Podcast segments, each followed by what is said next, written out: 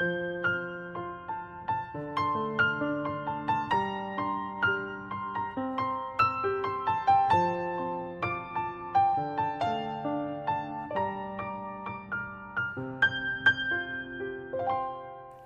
家好，我们是读书郎，我是既然。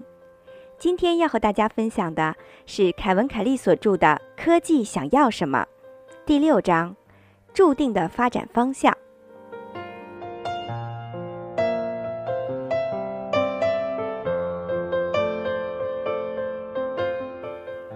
上一节，我们分享了不同物种的进化历程，不同谱系在分类学中位置越近。趋同性就越普通，但重要性越低。青蛙和变色龙独立进化出了宿舍型的舌叉，可以在一定的距离外捕捉食物。主要的三类蘑菇各自进化而成的物种，都会结出黑色、浓密、像松露一样的地下果实。仅在北美，蘑菇种类超过七十五类，包括松露。其中，有许多是独立进化的。在某些生物学家来说，趋同性的出现不过是统计学上的新鲜事，就像遇到别人名字和出生日期与你相同一样。的确古怪，但那又如何呢？如果有足够多的物种和时间，你也一定会遇到两个形态碰巧相似的物种。但是。相似特性实际上是生物学法则。大多数相似点是不可见的，只出现在近似物种之间。近缘物种自然共享某些特性，而非近缘物种的相似特性较少，因此非近缘物种的同源性更有价值，更值得注意。不管怎样。生命用过的大多数方法不止一种有机体使用，也不止一个门类使用。没有被自然界重复使用的特性才是罕见的。理查德·道金斯对博物学家乔治·麦加文将只发生过一次的进化命名为生物创新提出质疑。麦加文能够收集的只有很少的例子，如头弹手甲虫。它在需要时可以混合两种化学物质，向敌人射出毒液；还有潜水中蜘蛛，通过气泡呼吸。同时发生的独立创新似乎是自然界的法则。我将在下一章中论述，同时发生的独立创新似乎也是技术元素的法则。在自然进化和科技进化的这两个领域中，趋同性导致必然性。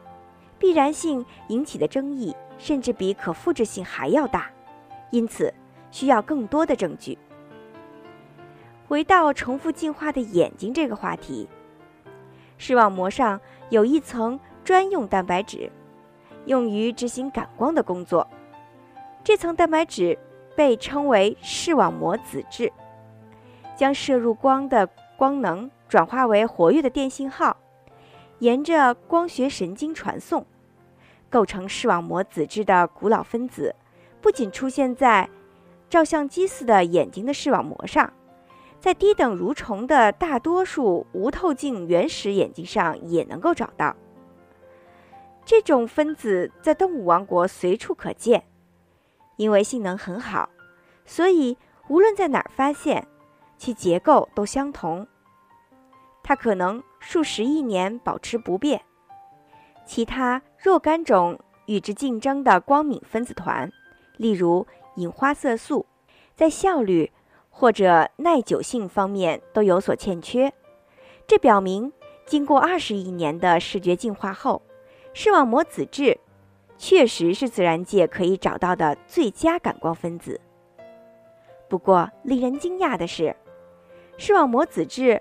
是又一个趋同进化的例子，因为在遥远的过去，它曾经分别在两个独立物种王国中进化，一次是太古代细菌，一次是真菌。这一事实让我们很震惊。可能存在的蛋白质链数量是一个天文数字，组成所有蛋白质单词的字母表，包含二十种基本符号。这些单词平均下来估计有一百个符号那么长。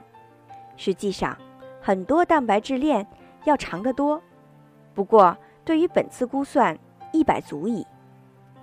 进化能够发生的可能蛋白质链总数是一百的二十次方，或者十的四十次方。这意味着可能存在的蛋白质链的数量比宇宙中的恒星还要多。让我们来做简化处理，因为一百万个氨基酸单词中只有一个合成为功能性蛋白质，我们可以大规模减少数量，并假定潜在的功能性蛋白质数量等于宇宙的恒星数量，找到特定的蛋白质。就等于同在广袤太空随机寻找特定恒星。按照这样的类比，进化经过连续跳跃后，发现了新蛋白质。它从一个蛋白质链跳至邻近的相关链，接着到达下一个新型链，如此反复，直至抵达某种极不相同的独一无二的蛋白质链。此时已距离起点很远。就像人们在星际间跳跃，远行至另一个行星。可是，在一个像我们的宇宙那么大的空间里，经过上百次的随机跳跃，在某个遥远星球上着陆之后，绝无可能重复同样的随机过程，而再次完成相同的过程。从统计学意义上来说是不可能的。然而，进化。对视网膜子质却做到了，在生命宇宙的所有蛋白质星球中，进化两次发现这种数十亿年从未改良的蛋白质。这种两次击中的不可能的事情在生命领域不断的发生。进化学家乔治麦吉在论文的趋同化中写道：“鱼龙和海豚形态的进化并不是无关紧要的。”应该这样描述才正确，它完全称得上奇迹。一群陆生的四足动物，具有完整的四肢和尾巴，可以使肢体和尾巴退化成像鱼那样的鳍。如果不是完全不可能，至少可能性非常小，不是吗？而这种爬行动物和哺乳动物，两种谱系不是很近的动物，身上重复发生了两次。要寻找它们的共同祖先，就必须回到石炭纪这样古老的年代。这说明它们的基因传承非常不同。虽然如此，鱼龙和海豚都有独立再进化的鳍。是什么引导这种不太可能的现象发生呢？如果说这同一种蛋白质一种偶然出现的形态，进化了两次。那么这一过程的每个步骤显然不可能是随机的。这些相似旅程的主要引导因素是它们共同的环境。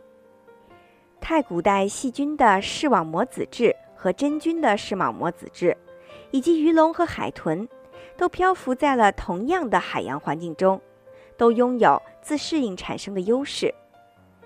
就视网膜子质的例子而言。因为包围原始分子的浆液基本相同，自然选择压力往往有助于每次朝同样的方向跳跃。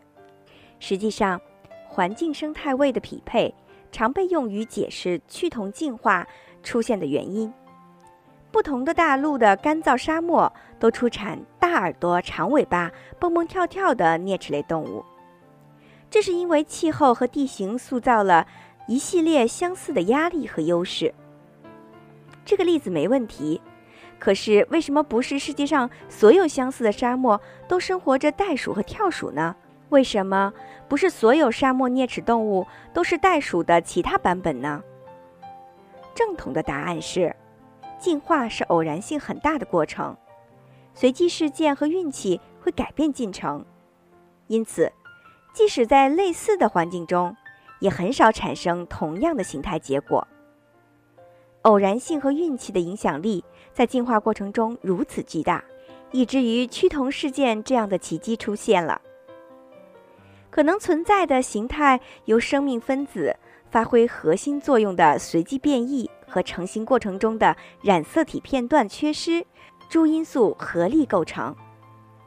根据这些可能形成的数量，从独立源头发展而来的有效趋同现象应该是像奇迹一样罕见。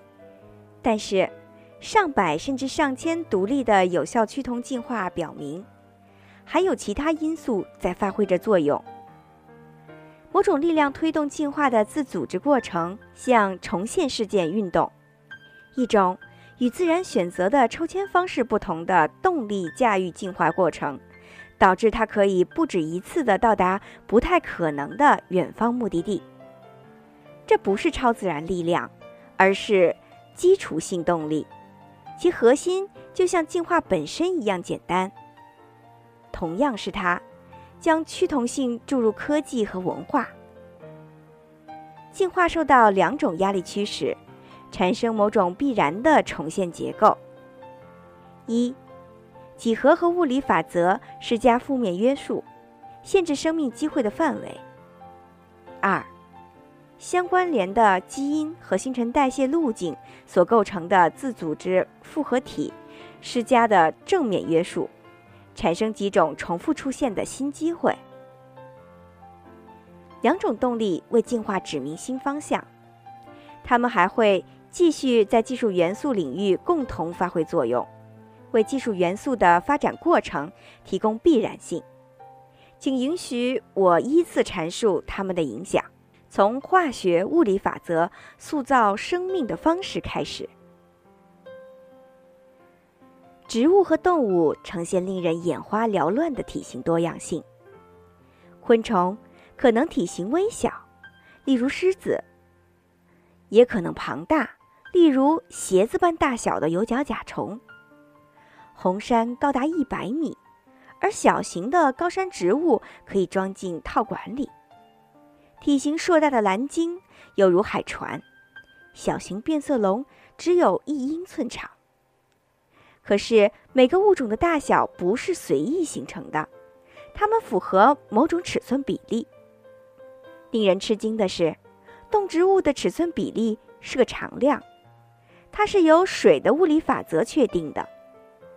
细胞壁的强度由水的表面张力决定，这反过来决定了躯体，任何可能形成的躯体密度始终对应最长的长度。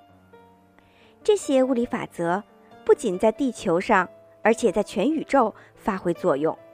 因此，我们可以预期，任何水基有机体，无论何时进化，不论进化终点在何处，都会趋向这个宇宙通行的尺寸比例。生命的新陈代谢同样受到约束。小型动物生命快速流逝，很早就会死亡。大型动物生命悠长，动物的生命速度，也就是细胞燃烧能量的速度、肌肉收缩的速度、怀孕周期和成熟周期，显然与生命周期和体型大小成比例关系。新陈代谢和心率与动物的重量成比例。这些常量产生于物理学和几何学的基本法则，以及能面。也就是肺部表面、细胞表面和体液循环量等等，最小化的天然优势。与大象相比，老鼠的心脏和肺部跳动很快。尽管如此，二者一生中的心跳和呼吸次数是一样的。似乎上帝给哺乳动物分配了十五亿次心跳，并告诉他们想用就用。体型很小的老鼠在前面快速奔跑。它的生命就像是大象生命的快进版。在生物学领域，新陈代谢速度恒定的最典型的例子是哺乳类动物。但研究者最近发现，相似的法则作用于所有的植物和细菌，甚至各种生态系统。稀疏的寒带海藻群落可以被视为心脏恒温动物的慢动作版本。植物和生态系统中，每千克物质所含能量，或者说能量密度吧，与新陈代谢所需能量相当。很多生命参数，动物孵卵所需要的时间，成片森林形成的速度，以及 DNA 变异速度，似乎都符合普通的新陈代谢比例法则。我们发现，尽管生命的多样性不可思议，从西红柿树到变形虫，再到鲑鱼，但如果以体型大小和温度作为参考依据，这些新陈代谢中有很多在速度和时间上明显相似。发现这条法则的研究人员詹姆斯·吉鲁利和杰弗里·维斯特说：“他们认为新陈代谢的速度是基本的生物速度，是包括能量在内的宇宙中，是所有形式的生命运动的速度。对任何生物而言，这口钟。”都是不可避免的。还有一些生物常量在生物界中也是普世的，几乎所有类型的生物都具有两侧对称性，也就是左边和右边互为镜像。这种基本的对称性似乎产生了多层次的自适应优势，包括更卓越的运动平衡性，有先见之明的冗余。以及基因代码的高效精简，其他几何结构不过是运用简单有效的物理学常识，例如管状结构给植物、动物的腿输送营养，肠也是这样的结构。一些重复出现的构造，例如树枝和珊瑚枝的展开，或者花瓣的螺旋形排列，都是基于生长的数学原理。它们的再现是因为数学是永恒的。地球上所有生物都以蛋白质为基础，细胞内蛋白质的折叠和展开方式决定了该生物的特性和行为。生化学家迈克尔·登顿和克雷格·马歇尔论述道：“蛋白质化学领域的最新进展表明，至少有一类生物结构。”也就是基本的蛋白质折叠，是由导致晶体和原子形成的类似的物理法则决定的。这些法则使每种生物在其外形下面具有统一的理想结构。作为引发生物多样性的基本分子，蛋白质最终也要受制于一组数量有限的重现法则。如果制定一份包含一切地球有机体的全部物理特性的大型电子表，我们就会发现很多空白处。这是为那些逻辑上可能存在但实际上不存在的有机体留出来的。这些替补生物服从生物和物理法则，可是从未出现过。这种可能存在的生命形式，也许包括哺乳蛇。或者飞行的蜘蛛，陆生的乌贼。事实上，如果现有的动植物圈发展时间足够长，人类不予干涉，地球上仍有可能进化出上述的物种。这些推测出的生物听起来完全可信，因为它们具有趋同性，重新采用了整个生物圈反复出现的形态结构。艺术家。和科幻小说家幻想其他遍布生物的星球时，虽然尽力地跳出地球约束的思想框架，但是他们想象的很多有机体还是保留地球的某种生命形态。有人会将这种现象归因于缺乏想象力。我们总是惊讶于海底最深处发现的奇异生物，那么其他星球上的生命也应该充满了奇迹。包括我自己在内的其他人赞同，我们会感到惊奇，但是考虑到可能存在的生命形态，这个巨大的想象空间包含了原子经过重新排列之后有机体的所有的可能方式。我们在另外一个星球上找到的只会是可能存在的生物很小的部分。其他星球上的生命是否令人惊讶，取决于。它与我们已经熟悉的形态发生怎样的联系？因为视网膜色素层研究而获得诺贝尔奖的生物学家乔治·沃尔德，对美国国家航空航天局讲述道：“我告诉学生们，在这里学好生物化学，将来可以通过在大角星举行的考试。DNA 结构所受到的物理约束最明显。DNA 分子如此不同寻常，称得上独树一帜。”每个学生都知道，DNA 是独特的双螺旋形链，可以轻松解压和轻松的压缩，当然还可以自我复制。不过，DNA 也可以展现为平板、互锁环甚至八面体结构。某些巨型蛋白质链负责塑造人体的组织和肌肉的物理特性。分子中独一无二的体操健将 DNA 充当复制这些巨型蛋白质链的动态模板。这个过程依次通过互动形成庞大的复杂生态系统。从这个无所不能的准晶体开始，带着所有意想不到的外形，生命向前跳跃式的发展，呈现出令人生畏的多样性。沿着 DNA 极细小的古老螺旋发生的微妙重组，令世间诞生出二十米高、四处游荡、神态威严的犀角类恐龙，像宝石一样绿色闪光的蜻蜓，冰清玉洁的白色兰花的花瓣，当然还有复杂的人脑，一切都来自这个小小的准晶体。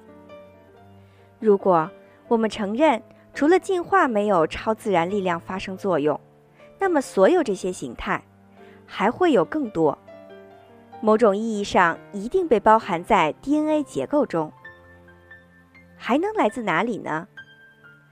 各类的橡树的细节特征和未来橡树的物种是先天决定的，以某种形式存在于第一颗橡子的 DNA 中。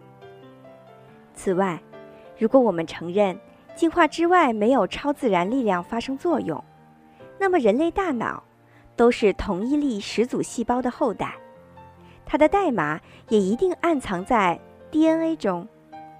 如果大脑是这样的话，那么技术元素呢？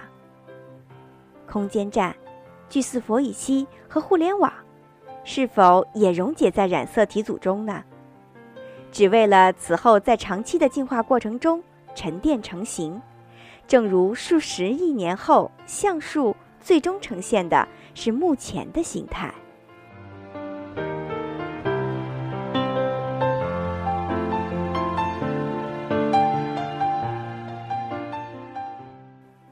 天就和大家分享到这里，感谢您收听由凯文·凯利所著的《科技想要什么》第六章“注定的发展方向”。我是既然，我们是读书郎。谢谢收听，再见。